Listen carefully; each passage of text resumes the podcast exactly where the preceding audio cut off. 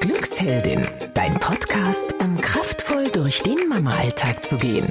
So schön, dass du da bist. Ich habe heute ein ganz tolles Interview für dich und zwar mit Mütterpflegerin Kerstin Elvers aus Hamburg. Kerstin und ich, wir sprechen im Interview darüber, warum es für Mütter so wichtig ist, im Wochenbett Hilfe in Anspruch zu nehmen. Kerstin erzählt dir, was der Unterschied zum Hebammenberuf oder Dula-Beruf ist.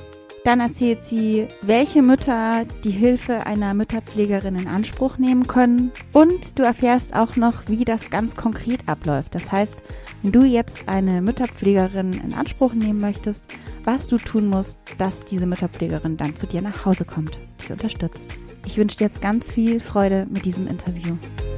Ja, Kerstin, ich freue mich so wahnsinnig, dass du bei uns im Podcast zu Gast bist. Danke, dass du da bist. Ja, vielen Dank für die Einladung. Magst du dich mal vorstellen? Wer bist du? Was machst du so? ja, also mein Name ist Kerstin Elvers. Ich bin äh, 46 Jahre alt, habe drei Kinder und schon ein kleines Enkelkind. Und ähm, ich bin Heilpraktikerin für Frauengesundheit, äh, Dula und Mütterpflegerin. Ja, komme aus Hamburg.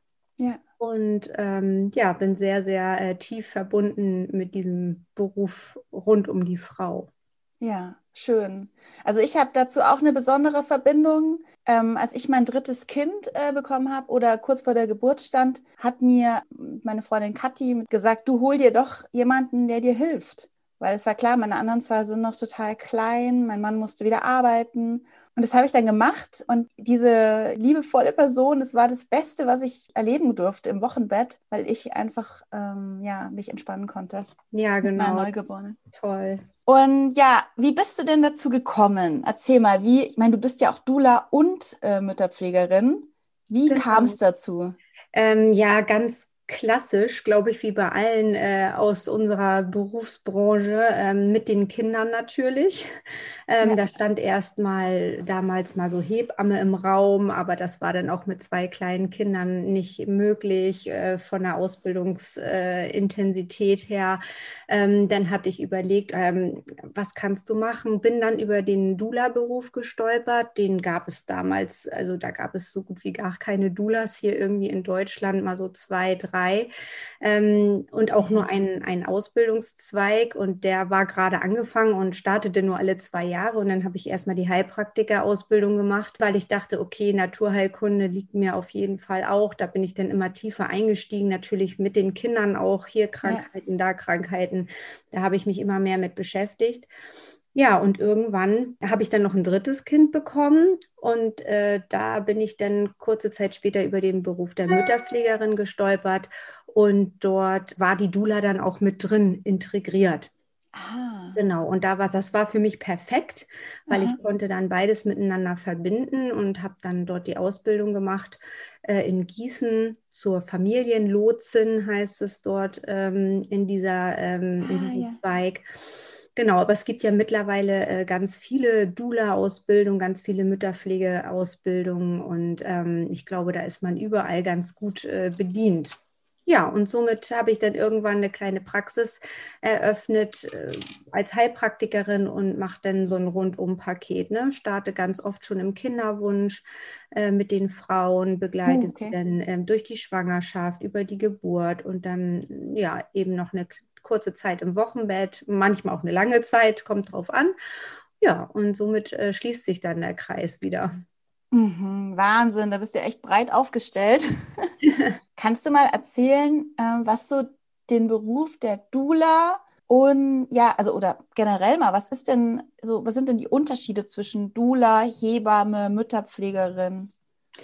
Ja, also man darf natürlich nicht äh, vergessen, die Hebamme, die hat eine medizinische Grundaus oder die hat eine medizinische Ausbildung. Das haben wir nicht. Ähm, ich natürlich als Heilpraktikerin schon eher. Das heißt aber nicht, dass ich äh, Aufgaben der Hebamme übernehmen kann, will und darf.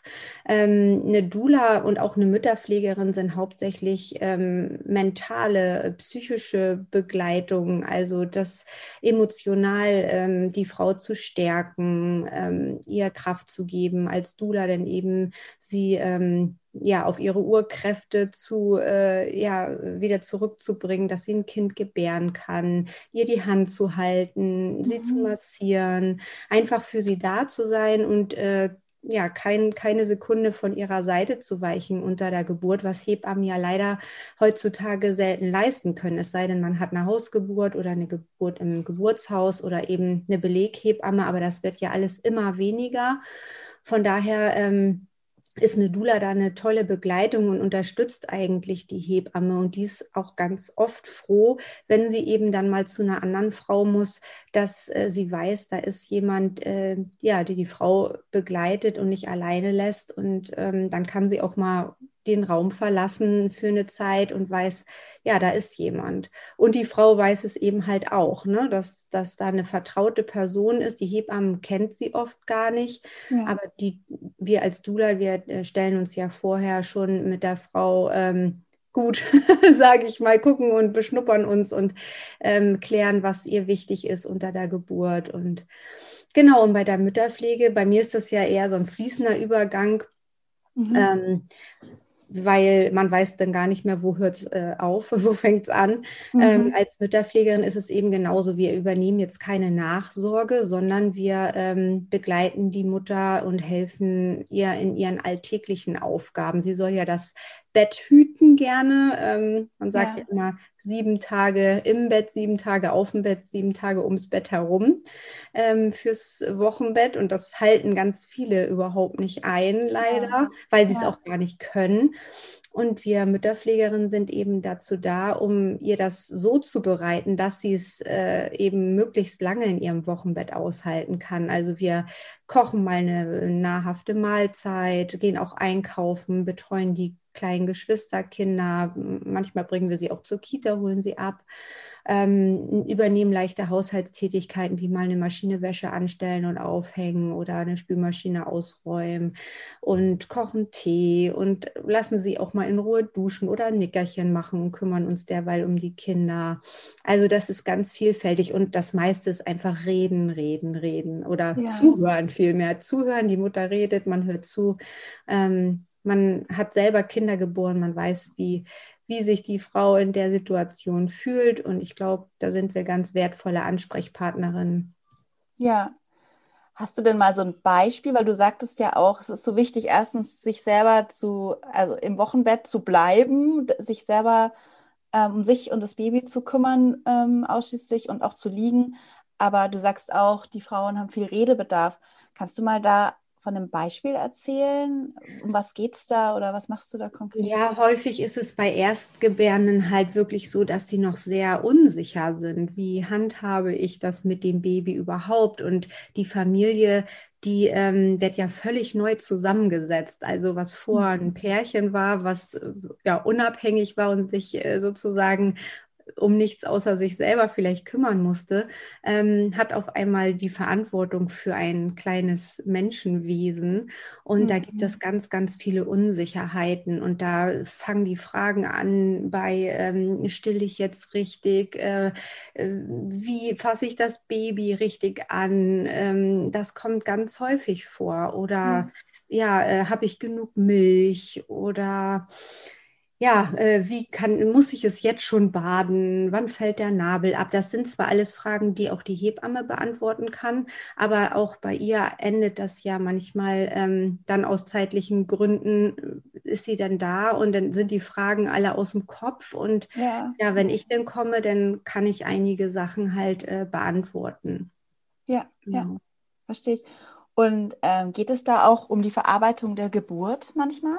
Ja, also vor allen Dingen, wenn ich als Dula dabei war, dann besprechen wir auf jeden Fall immer noch ganz ausführlich die Geburt, wenn ich dann äh, so zu den ja, Frauen dann nach Hause komme, wenn sie dann aus der Klinik entlassen wurden oder eben eine Hausgeburt hatten, sind sie ja schon zu Hause. Also dann machen wir nochmal ein Gespräch ähm, oder mehrere, äh, je ja. nachdem, wie die Geburt gelaufen ist. Das ist manchmal auch ein längerer Prozess. Und die Nachsorgehebamme, die dann ins Haus kommt, hat die Geburt ja ganz oft gar nicht miterlebt, weil ja. sie eben dann nur die Nachsorgehebamme ist. Äh, Beleghebammen gibt es hier so gut wie gar nicht mehr. Und dann bespreche ich natürlich mit der Frau die Geburt Und wir versuchen, also manche Sachen erinnert sie nicht mehr, da kann ich dann nochmal wieder ähm, Sachen in Erinnerung rufen. Ja, und wenn ja. es nicht so schön war, kann man darüber sprechen. Also es ist schon sehr wertvoll. Ja, ja. Ja, ich kann es selber aus eigener Erfahrung sagen. Bei mir kam das nach der ersten Geburt dann wieder hoch, äh, als ich schwanger war mit dem zweiten Kind erst. Äh, ich hatte eine sehr traumatische Geburt im Krankenhaus und habe dann meine nächsten zwei Kinder zu Hause geboren. Und für mich war diese Aufarbeitung auch wahnsinnig wichtig. Genau. Da mit jemandem drüber zu sprechen, ja. Ja, das habe ich auch wirklich häufig, dass ich ähm, Frauen habe, die bei der ersten Geburt wirklich eine traumatische Erfahrung hatten oder zumindest keine schöne Geburt mhm. hatten. Ja. Und dass ähm, wir dann so eine Art Geburtsvorbereitung machen, so eine mentale, wie man sich da gut darauf einstimmen kann mit Affirmation und Visualisierung, also dass man die ganzen negativen Glaubenssätze, die sie mitbringt, auch, auch häufig gar nicht von der vorausgegangenen Geburt, sondern einfach von Eltern ja. oder ähm, Großeltern, dass wir das auflösen und in positive Energie umwandeln. Also ich habe auch eine Weiterbildung als Flowbirthing-Mentorin gemacht und das ist wirklich ganz hilfreich, weil da kann man ganz tolle ähm, Meditationen, Visualisierungen anbieten um das Ganze positiv umzukehren. Genau. Total, ja, das kann ich auch total ähm, bestätigen, wie wichtig das ist. Ich hatte nach meiner ersten Geburt einfach auch so Glaubenssätze, dass ich das gar nicht alleine schaffe, ja. Ja, genau. Weil im Krankenhaus eben alles ja für mich auch gemacht wurde. Ich habe das Gefühl gehabt, ich kann gar kein Kind allein auf die Welt bringen. Ja. Das war wirklich so mein Glaubenssatz. Und mein ja, Muttermund richtig. geht nicht auf, das haben die mir dauernd auch gesagt. Und ja, und das setzt sich fest und ähm, ja. alles das, was man denkt, das tritt oft auch so ein. Und ja. wenn man da schon frühzeitig anfängt, ich finde auch immer Geburtsvorbereitung kann gar nicht früh genug anfangen. Und ja. die Hebammen, die machen eine tolle Arbeit mit der Geburtsvorbereitung. Also vor allen Dingen dieses, was passiert da alles im Körper. Ähm, aber dieses Mentale, das äh, bringe ich denn damit rein? Das heißt nicht, dass man auf einen Hebammengeburtsvorbereitungskurs verzichten sollte. Ich finde, beides in Ergänzung wäre halt eine super tolle Vorbereitung. Und da kann man wirklich nicht früh genug starten. Ja, total schön. So, und wie ist es denn, wenn ich jetzt oder wenn jetzt eine Hörerin sagt, ach, das klingt ja total schön, ich möchte mir da Hilfe holen, ähm, wie funktioniert das jetzt konkret?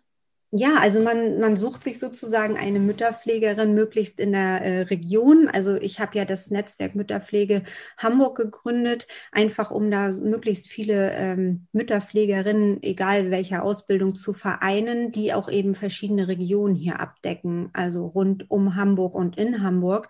Und da kann man zum Beispiel auf die Seite gucken, wer ist denn ähm, dort in meiner Region oder ich schreibe einfach mal irgendeine an und wir leiten uns dann gegenseitig auch weiter, ähm, wenn wir wissen, ja, da schreibt eine, die passt jetzt nicht in meine Region, aber ich weiß, meine Kollegin macht das, dann ähm, vermitteln wir uns. Oder eben auch in ganz Deutschland. Es gibt mehrere Netzwerke, ähm, die man anschreiben kann oder anrufen kann, um da die geeignete Mütterpflegerin zu finden. Und dann geht es so seinen Gang. Also es wäre halt ganz schön, wenn die Krankenkasse das natürlich bezahlt äh, für die Mutter, dass sie es nicht selbst tragen muss. Es kann aber auch selbst getragen werden. Mhm. Und ähm, ja, da geht man wie mit einer Hebamme vor. Man sucht sich möglichst frühzeitig jemanden, nimmt Kontakt auf, man telefoniert dann einmal, um sich schon mal so zu beschnuppern. Dann macht man meistens ein persönliches Treffen, ob man zueinander passt. Mhm. Und wenn das alles, äh, alles gut ist, dann ähm, genau, dann kann man sich bei der Krankenkasse einen Antrag runterladen oder zuschicken lassen, um mit dem Frauenarzt oder der Frauenärztin das schon mal besprechen, ob die äh, das befürwortet und dann kann die da einen gewissen äh, Teil ausfüllen wieso, weshalb, warum sie eine Haushaltshilfe befürwortet, denn wir laufen bei den Krankenkassen unter Haushaltshilfen. Mhm. Dulas werden nicht übernommen. Ähm, das ist eine Privatleistung, aber Mütterpflegerin, da hat man relativ, ja, man hat ganz gute Chancen, dass es übernommen wird. Also vor allen Dingen, wenn der Partner nicht da ist und noch kleinere ja. Kinder da sind ähm, oder gesundheitliche Probleme aufgetreten sind, dann ist der Arzt oft bereit, da ja, so eine Bewilligung, nee, die Bewilligung gestellt ja dann die oder die genehmigt dann die Krankenkasse, aber dass er das zumindest befürwortet, dann schickt ja. man es zur Krankenkasse. Und wenn man die Bewilligung hat, dann hat man eigentlich als Mutter nichts mehr zu tun, sondern das übernehmen dann wir Mütterpflegerin, wir rechnen dann mit den Krankenkassen ab. Mhm. Mhm. Und, ähm, ja. hat man vielleicht noch einen kleinen Selbstanteil, den man tragen muss, aber häufig wird das zu 100 Prozent übernommen. Ja, ich weiß noch bei mir, ich habe zwei Anläufe gebraucht. Äh, ich hatte so eine, meine Frauenärztin hat mir was aufgeschrieben auch, ähm, dass ich dringend Unterstützung brauche im Wochenbett. Und dann haben sie aber nochmal, also es war ein bisschen mühselig, aber ich wusste ja. das schon vorher. Also das ist immer so auch die Message, die ich hier so wichtig finde, da muss man dranbleiben. Genau, ein Widerspruch lohnt sich immer. Oft ist ja. es ein Widerspruch dann tatsächlich getan und dann willigen sie ein. Also das genau. habe ich auch oft, äh, häufig gemerkt, dass, ähm, dass so ein Widerspruch ganz viel bewirkt und man nicht gleich die Flinte ins Korn werfen sollte, ja. wenn es eine Ablehnung gibt. Ja. Und vielleicht eine Sache noch, du hattest es ja vorhin auch schon kurz erwähnt, du bist ja keine Haushaltshilfe und du bist keine Putzfrau. Nein. Du übernimmst, genau, das ist mir auch nochmal wichtig zu sagen. Also ähm, genau, man sollte dich nicht rufen, weil man jemand braucht, der die Fenster putzt. Genau, also dafür ja. gibt es auch das sozusagen dieses Aufklärungsgespräch, wenn man sich das erste Mal trifft oder auch beim Telefonat kläre ich das schon mal ab. Was wünschst du dir überhaupt von äh, oder was versprichst du dir davon, äh, dass ich äh, zu dir nach Hause komme? Und wenn sich daraus kristallisiert, es geht rein nur um äh, die Grundreinigung des Hauses, ähm, dann verweise ich gerne auf eine Haushaltshilfe also auf eine Frau, die wirklich oder Mann gibt es ja auch, die wirklich ja. nur auf den Haushalt spezialisiert ist. Aber das habe ich ganz, ganz selten mal. Also die meisten wollen wirklich jemanden haben, der da an der Bettkante sitzt und wirklich mal die Hand hält und ja. einfach zuhört und da ist. Und diese ganzen Sachen, die nach einer Geburt auf einen zukommen, mit dem, ja, wo man mit dem Partner vielleicht nicht so drüber sprechen mag, ähm, da, ja, da sind die Mütterpflegerinnen oder die Doulas oft äh, ja, der richtige Ansprechpartner. Ja, ja. Ja, ähm, wir arbeiten ja auch mit, dem Familie, mit den Familienstützpunkten zusammen und auch teils mit der, dem Bundesministerium für Familie und Soziales. Und was ich wirklich in der Zeit jetzt auch gelernt habe, ist, dass äh, Mütter, dass es vielen Mamas ganz schwer fällt, Hilfe zu holen. Hast du denn den Eindruck, dass die Hilfe holen oder dass viele es mehr bräuchten, aber sagen, also nee, das geht schon irgendwie. Ja, ja äh, das kommt auch ganz oft so von, ich sag mal, den älteren Generationen in der Familie, dass ähm, die gerne mal sagen, ja, was soll denn das? Das habe ich auch nicht gebraucht und ähm, ne, viele Frauen kriegen Kinder und brauchen da keine Hilfe. Und dann gibt es oft diese Schamgrenze, da tatsächlich zu sagen, ja, aber ich möchte das gerne, ich möchte ja. mir das gönnen und ähm, ich brauche das auch.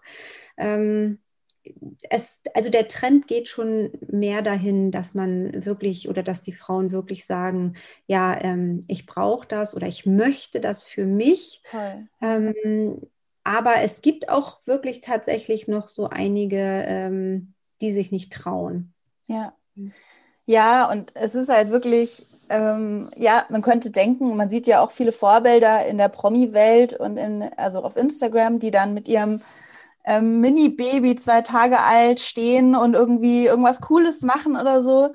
Ich habe wirklich auch ähm, lernen müssen, dass es wichtig ist, dass ich mich um mich kümmere nach meiner zweiten Geburt habe ich die Hausgeburt, die war wahnsinnig toll und schön und ich war wirklich nach ähm, einer Stunde wieder fit gefühlt.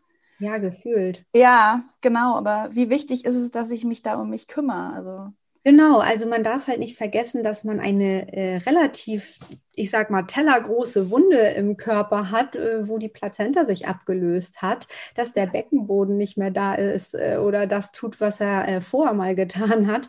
Und ähm, da gibt es eben viele Frauen. Ich war eingeschlossen damals bei meinen ersten Kindern. Ich kannte ja. sowas halt gar nicht. Ähm, man ist oft auf sich alleine gestellt. Der Mann geht wieder arbeiten. Ja, wer macht die Wäsche? Wer trägt die Wäschekörbe? Wer putzt das Haus? Äh, natürlich die Mutter. Und ja, ja. Ähm, da einfach sich die Ruhe zu gönnen, den Körper heilen zu lassen ja. und nicht nur ich sag mal, auf äh, physischer Ebene heilen zu lassen, die Wunde heilen zu lassen, sondern auch ähm, mental wieder zusammenzukommen, weil da ist man ja auch total offen nach so ja, einer Geburt. Ja. Also man ist ja offen, wirklich mental und, und körperlich und das muss sich erstmal alles wieder zusammenfinden. Ja, und ähm, ich glaube, das wird oft unterschätzt. Ja, und dann, äh, ja, ich muss das dann lernen. Also es ist ja. ja oft so, dass Menschen das erstmal dann kapieren, wenn sie dann wirklich einen Leidensdruck und Probleme haben. Ja. Und bei mir war das dann auch so, ich hatte so einen Beckenbodenvorfall. Mhm. ja, es war nicht schön, ich würde es keinem empfehlen und ähm, habe bei meinem dritten dann zwei Wochen nur gelegen. Schön. Fühle mich jetzt wieder total fit.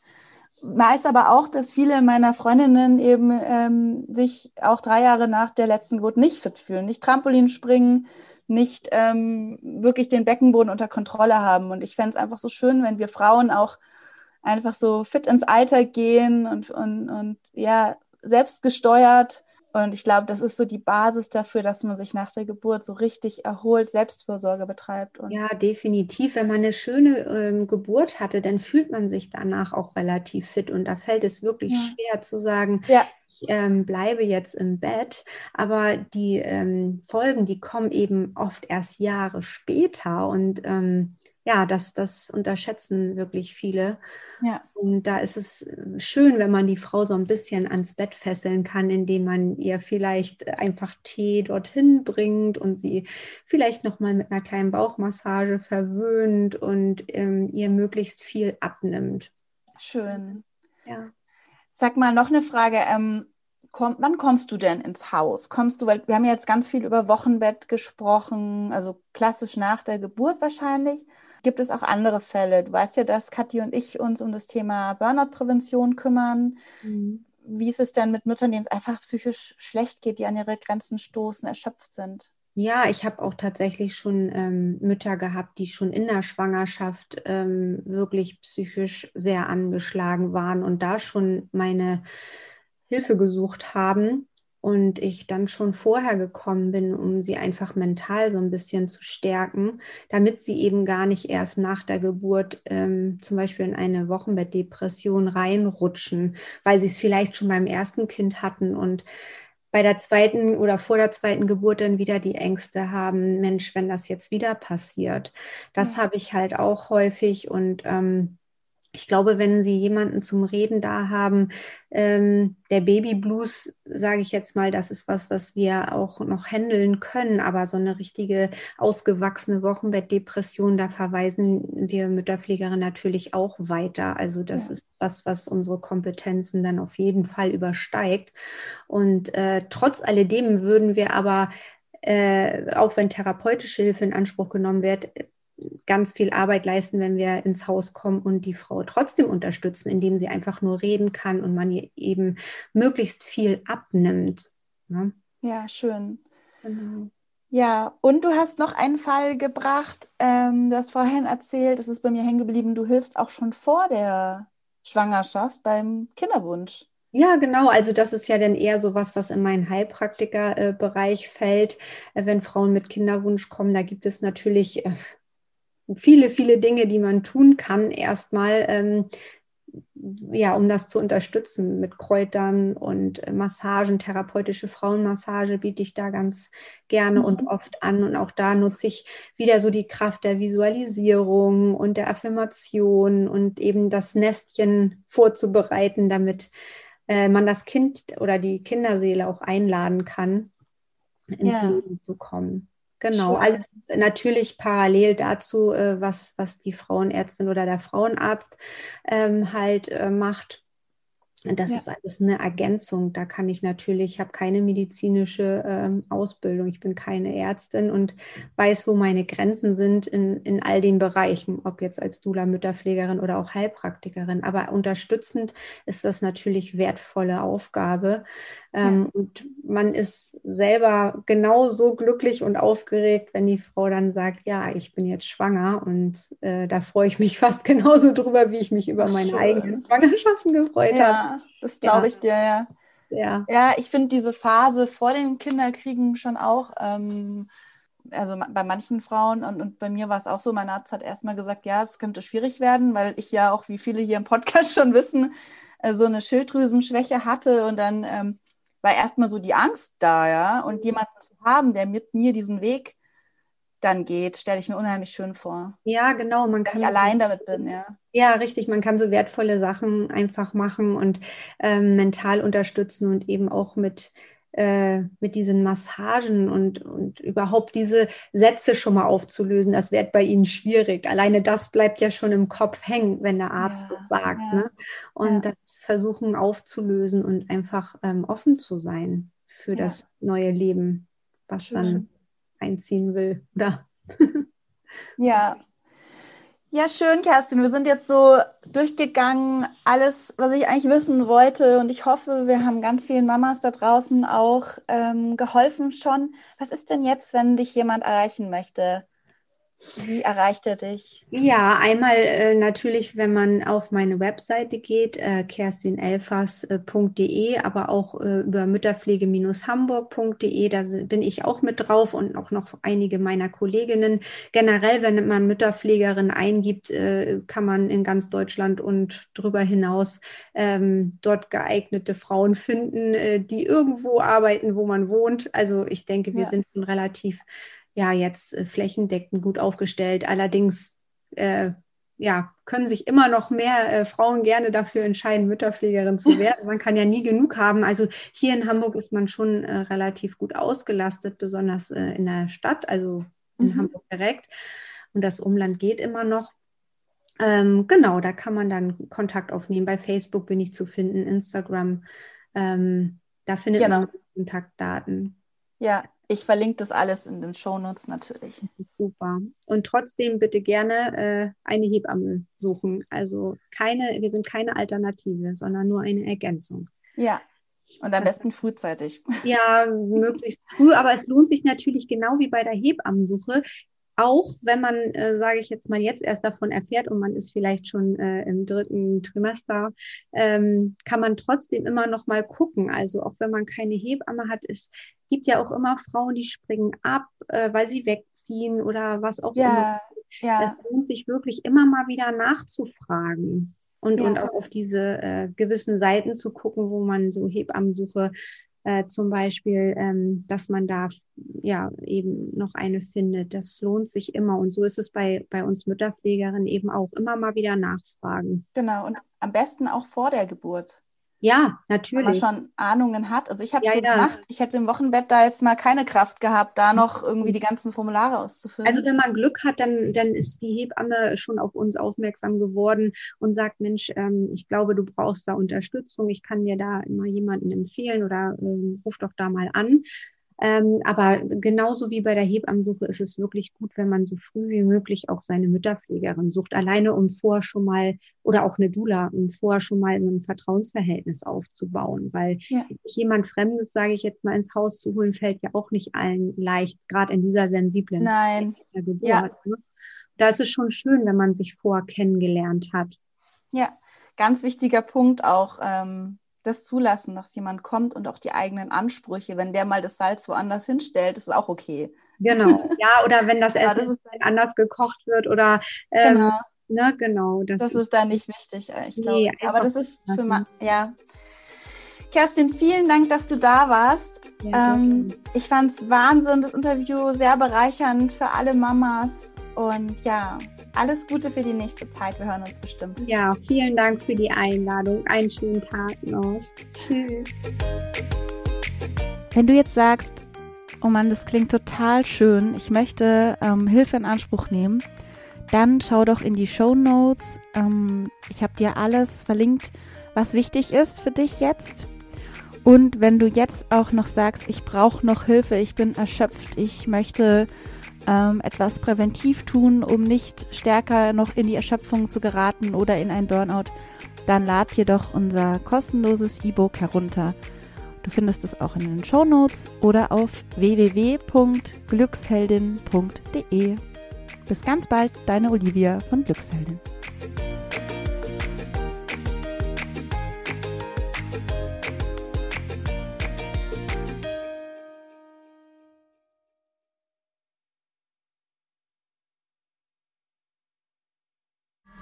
Alle Podcasts jetzt auf podyou.de, deine neue Podcast-Plattform. Podyou.